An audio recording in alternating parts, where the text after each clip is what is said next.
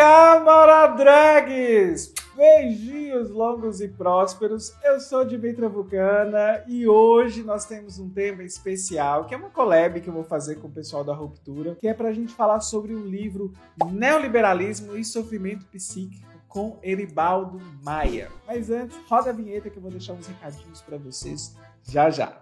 Doutora Drag! Para a gente não perder o costume, não se esqueça de se inscrever no nosso canal, curtir esse vídeo, compartilhe com seus e suas camaradas. Me sigam em todas as redes que é Dimitra Vulcana, ouça o nosso podcast Doutora Drag e apoie o nosso projeto em apoia.se barra Doutora Drag, PicPay Dimitra Vulcana ou. É com esse dinheiro que a gente paga os custos para manter o canal e o nosso podcast Doutora Drag e o nosso grupo de estudo também das obras de Marx e Engels. Engels. Então, camarada Dregs, eu vou passar a palavra para Euribaldo. Ele vai se apresentar e a gente vai começar a falar um pouquinho sobre o livro. E vocês vão deixar suas perguntas aí, porque a gente vai tentar fazer uma interação diferente aqui, tá bom? Bem, a pergunta é como uma crítica social pode ser feita através de sintomas de sofrimento e como o capitalismo produz sintomas de sofrimento, como ele cria formas de sofrimento. Né? No livro, a gente tenta fazer uma trajetória através de autores da teoria crítica. Né? Afinal de contas, a teoria crítica ela tem uma particularidade que está expressa, por exemplo, numa intuição de Freud de que todo sofrimento ele nos indica que algo precisa ser mudado. E a teoria crítica que eu escolhi essa abordagem teórica para o livro porque ela tem a vantagem de oferecer para a gente um, um, um método teórico que nos informe tanto acerca da economia política do mundo, tanto acerca da economia subjetiva, por assim dizer. Né? Essa articulação teórica nos permite encontrar ponto de contato dentro, dentro de uma tensão teórica muito grande entre marxismo e psicanálise, que é compreender que um, o sujeito ele não é um mero indivíduo, ele não é um ser isolado dos outros e isolado do mundo, como diz, por exemplo, Margaret Thatcher, mas ele é, na verdade, um fruto de uma relação dialética entre individualidade e sociedade. Ou seja, ele só, só há indivíduo porque há sociedade, só há sociedade porque há indivíduos. Esse tipo de relação faz com que a gente compreenda que algo que aparece como meramente individual, como por exemplo o sofrimento psíquico, e aí a gente volta para Freud, ele não é meramente algo individual. Né? Ele também informa algo sobre a nossa sociedade, ele informa algo sobre a forma de vida que a gente vive, informa algo sobre o conjunto ético e moral da sociedade, sobre o ethos cultural da nossa sociedade. Né? Dito isso, o sofrimento, se ele informa que algo precisa ser transformado, não é meramente aquela visão de, ah, eu preciso transformar algo em mim somente, né? Como se fosse aquela coisa meio coach, né? De que se as coisas estão dando errada, é porque você precisa mudar o seu mindset. E a partir do momento que você muda o seu mindset, as coisas vão começar a melhorar, né? E, e seu sofrimento ser minimizado fosse uma vontade individual fosse fruto de uma vontade individual. Esse algo que precisa ser transformado, ele tanto é algo que precisa ser transformado individualmente, na forma da elaboração do sintoma, né, da terapia, né, mas também algo precisa ser transformado nos vínculos que nós estabelecemos com a sociedade, né? Por exemplo, Freud falou de um tipo de vínculo muito importante que é a família, né? Algo precisa ser transformado nesses vínculos. Algo precisa ser transformado no mundo, ou seja, algo precisa ser transformado na sociedade, algo precisa ser transformado em algo que a gente vai falar muito no livro, que é o uma gramática de reconhecimento. O que é essa gramática de reconhecimento, né? Imagine que eu pergunto para você que está assistindo esse vídeo, quem é você? Ou imagine que alguém faça essa pergunta para mim, quem é você? Ou alguém pergunte para a Dimitra, quem é você? Para a gente responder essa pergunta, a gente vai apelar para um conjunto de determinações sociais que, ainda que sejam determinações, elas não dão totalmente quem nós somos. A gente precisa articular isso numa narrativa sobre nós, num relato sobre nós mesmos, onde eu vou escolher elementos que vocês vão reconhecer para que a partir desse reconhecimento vocês me reconheçam enquanto um eu. Esse eu ele é um relato a partir de uma gramática social que a gente elabora como se fosse um Lego. O Lego de antigamente, da minha época, né? Um Lego onde você recebe uma caixa com peças pré-determinadas, todo mundo recebe esse mesmo quebra-cabeça, mas ninguém recebe que formato tem que ser dado para esse Lego. E cada um vai fazendo uma imagem de si que vai ser bastante distinta de um do outro, mas a gente reconhece porque as peças que nós usamos são parecidas. Se elas não são parecidas, há um lapso de reconhecimento e isso faz com que algumas pessoas sejam mais pessoas e outras menos pessoas, né? Fora do campo do reconhecimento. Né? E cria-se então déficits de reconhecimento. Esses déficits de reconhecimento eles geram sofrimento. Então percebe que o sofrimento, eles podem gerar sofrimento. Imagine se a gente pensar, por exemplo, que o reconhecimento não é somente uma questão de uma narrativa de nós mesmos, mas também está ligado a nós sermos sujeitos de, direito, sujeitos livres, sujeitos capazes de nos manter vivos enquanto vida orgânica, até, né, enquanto sujeito social. Ou seja, há toda uma dimensão política, jurídica, econômica, da qual uns serão reconhecidos como sujeitos e outros menos sujeitos. Por exemplo, racismo, a exclusão social, a desigualdade econômica, são déficits de reconhecimento que colocam certas pessoas na condição de sub-humanos. Essa condição pode gerar e gera, de acordo com algumas estatísticas, inclusive da Organização Mundial de Saúde, sofrimentos a mais. Esse sintoma de sofrimento, algo que, que parece ser tão íntimo, tão privado da nossa existência, que é o sofrimento, que é o sofrer, ele na verdade, ele dialoga completamente com a gramática social. Mas mais do que isso, as próprias categorias de sofrimento, né, os próprios conceitos, as próprias categorias clínicas de sofrimento são categorias históricas. E elas são não só históricas, mas como elas são performativas. Eu vou tentar explicar por quê e como isso tem a ver com a crítica social. Né? Diferentemente da órbita dos planetas, é, que você dizer, por exemplo, que a Terra é plana não vai alterar o fato de que a Terra não é plana. Você pode escrever um artigo científico sobre a Terra não ser plana, é, sobre a Terra ser plana, né? O ato falha aí. Sobre a Terra ser plana. E isso não vai mudar o fato de que, na realidade, a Terra é, é um globo, né? Uma rocha girando e vagando no espaço, mas girando em torno de um astro chamado Sol e assim por diante não vai alterar. Né? Um artigo bizarro sobre Terra plana não altera o movimento dos planetas e não alterará a forma da Terra.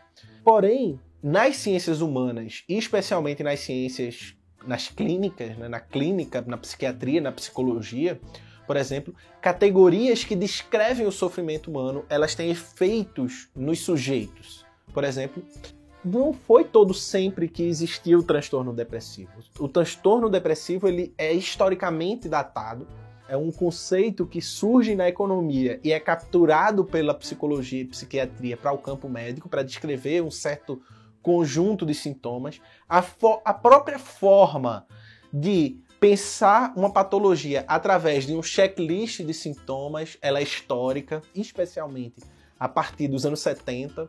Foucault fala disso bastante no nascimento da clínica. Tudo isso faz com que a forma como nós descrevemos cientificamente o nosso sofrimento, por exemplo, se a gente falar do nosso sofrimento de uma determinada forma, isso impacta na forma que nós sofremos. E se as pessoas que nos veem enxergar esse sofrimento que nós narramos de uma forma ou de outra, isso altera a perspectiva que nós temos sobre o nosso próprio sofrimento. Ou seja, a forma com que a sociedade cria gramáticas, horizontes de determinação, sobre e nomeiam o sofrimento, isso influencia no sofrimento e isso também diz que tipo de sofrimento a, a, essa sociedade produz e que tipo de sofrimento essa, essa sociedade reconhece e que tipo de sofrimento essa sociedade deslegitima. A grande vantagem de uma crítica social a partir da forma do, da análise crítica dos conceitos de sofrimento nos informam muito sobre a nossa sociedade. Né? Então, por exemplo, você vai ter um autor como Vladimir Safatli, Christian Dunker, né, o Nelson da Silva Júnior, lá do Lattes FIP, né, no livro Neoliberalismo como Gestão do Sofrimento Psíquico, que mostra que a forma como a sociedade organiza o seu campo patológico de sofrimento psíquico diz muito sobre o que essa sociedade quer e deseja das pessoas. E aqui vale um ponto importante. No caso especial do neoliberalismo, o que a gente identifica e que a gente vai tentar mostrar no livro é que o neoliberalismo ele é muito mais do que um sistema econômico. Ele é muito mais do que um modo específico de produção derivado do capitalismo, mas ele é na verdade um modo de subjetivação. Ele é muito mais do que somente uma economia, ele é uma psicologia por outros meios. Né? Margaret Thatcher tem uma frase famosa que ela diz o seguinte: A economia é o método, o objetivo é transformar corações e mentes. Bem, o neoliberalismo ele é um método de transformação de corações e mentes, ou seja, de criar um sujeito moldado e adaptado para os ditames do neoliberalismo, do capital neoliberal. A gente vai tentar no livro mostrar que tipo de sujeito é esse, um sujeito que a gente vai chamar de o sujeito do desempenho e que qual é o reverso da medalha desse desempenho desenfreado. Uma sociedade que nos impele o tempo inteiro e que nos obriga a desempenhar e produzir cada vez mais, o reverso da medalha disso é a depressão, é o afogamento psíquico, é o eu dizer eu não aguento mais tanto produzir. Aí está o grande ponto né, que a teoria crítica traz de vantagem, que eu tento trazer nesse livro, de articular categorias de sofrimento e crítica social. Como esse tipo de crítica pode ser trazida para o ambiente universitário e como o neoliberalismo se impôs dentro do, do ambiente universitário e quais são as reverberações né, na subjetividade, no sofrimento. A universidade brasileira é uma universidade que, principalmente né, de uns 10, 15 anos para cá, passou por um processo de ampliação muito grande, principalmente com as políticas de cotas, que foram muito importantes, o que democratizou um pouco mais né, o acesso à universidade. E isso trouxe novos desafios, porque não basta que as pessoas entrem na universidade, as pessoas precisam se manter na universidade. Né?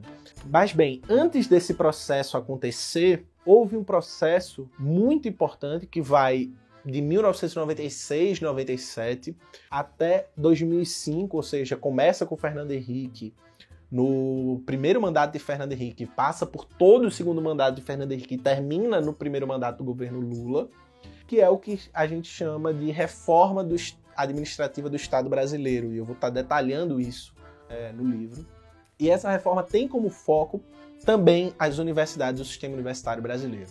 Dentro do campo de objetivo dessas reformas está levar uma lógica que é a lógica da governança. O que é essa lógica da governança? É uma lógica de uma implementação de uma gestão empresarial a entes estatais mas não somente a entes estatais, mas também a entes privados. Empresas que não estavam adaptadas a esse novo mundo globalizado neoliberal precisaram passar por reformas para serem adaptadas a esse novo mundo neoliberal, a esse capitalismo neoliberal.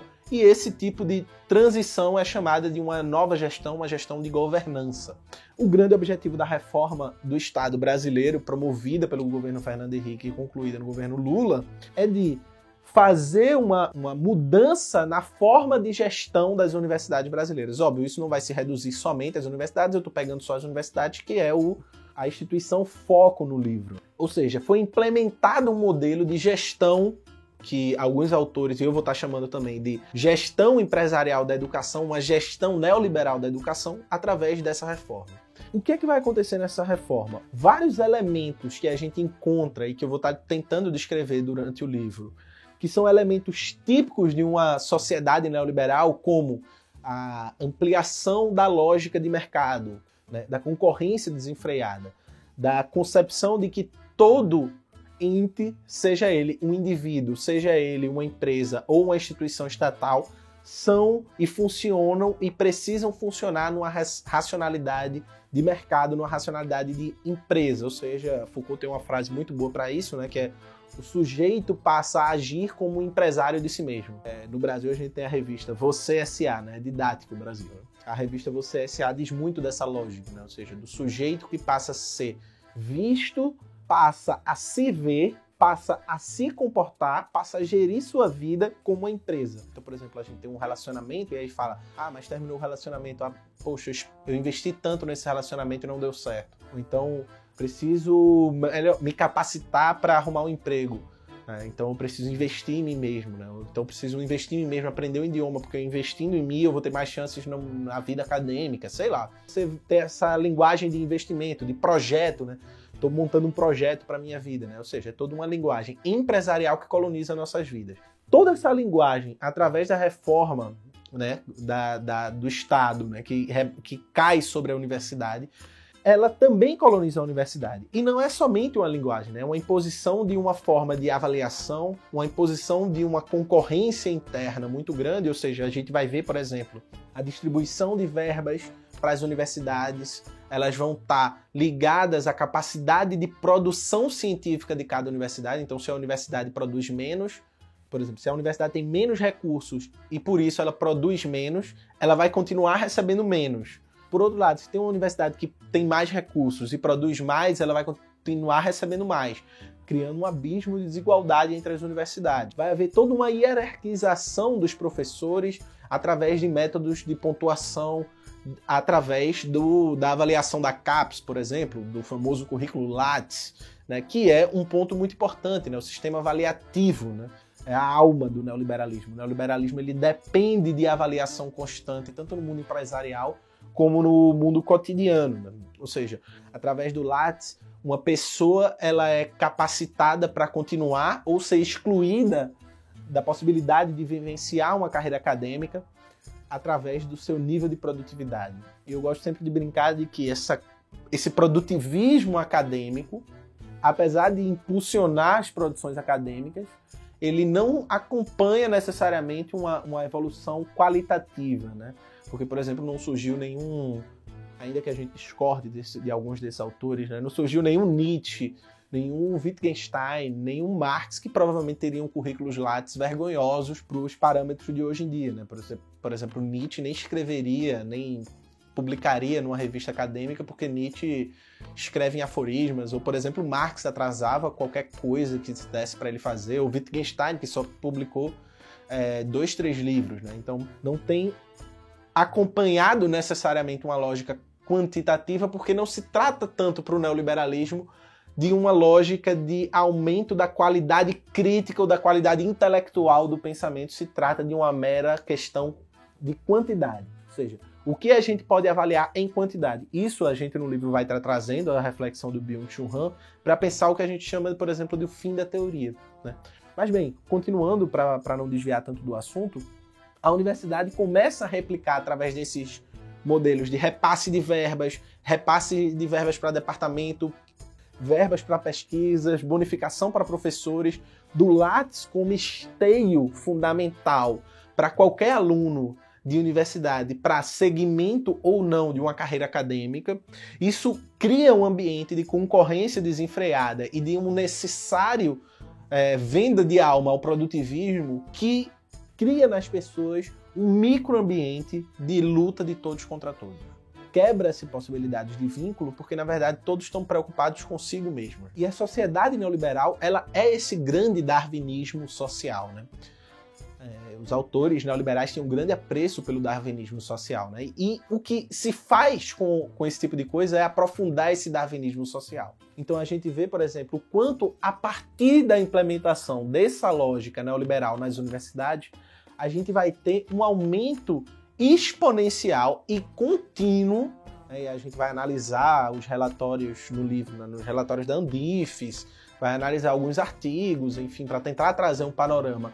Porque, infelizmente, ainda não há grandes. Só há a pesquisa da Andifes, de grande pesquisa de cunho institucional sobre a questão da saúde mental, e ainda assim recente. As pesquisas são muitos, muito pontuais, por exemplo, departamento, etc. É difícil encontrar pesquisas com um caráter mais genérico, né? mas a gente tentou trazer o que pôde no livro, mostrar o quanto, a partir do momento da implementação dessa lógica, há um boom. Por exemplo, a primeira pesquisa que mostra que há uns 36,6% de alunos com algum tipo de sofrimento mental ou emocional decorrente da dinâmica universitária para chegar na última pesquisa em 87%. Por quê? Porque esse tipo de lógica de luta de todos contra todos, de uma guerra desenfreada, de eu contra você, de e, e mesmo dessa, desse ambiente de ansiedade descontrolada de que, meu Deus do céu, se eu não produzir, eu tô fora. Se eu não pontuar, eu tô, tô fora. Se eu não fizer esse curso direito, eu tô fora da, do mercado de trabalho. Né? Então a gente vai tentar trazer, por exemplo, fatores estressantes. Né? O que as pesquisas indicam que são os maiores fatores estressantes, né? Porque, por exemplo, na universidade pública é o segmento e a utilidade da carreira acadêmica a grande questão, enquanto na universidade privada é o futuro profissional, a inserção no mercado de trabalho. Mas ambas permeadas por uma: se eu não fizer, se eu não entregar aquilo que esperam de mim, aquilo que eu internalizei que deveria entregar, eu tô fora, eu tô excluído. Diante disso, a gente pode transpor um pouco do que eu coloquei na primeira pergunta é, para essa segunda. Né?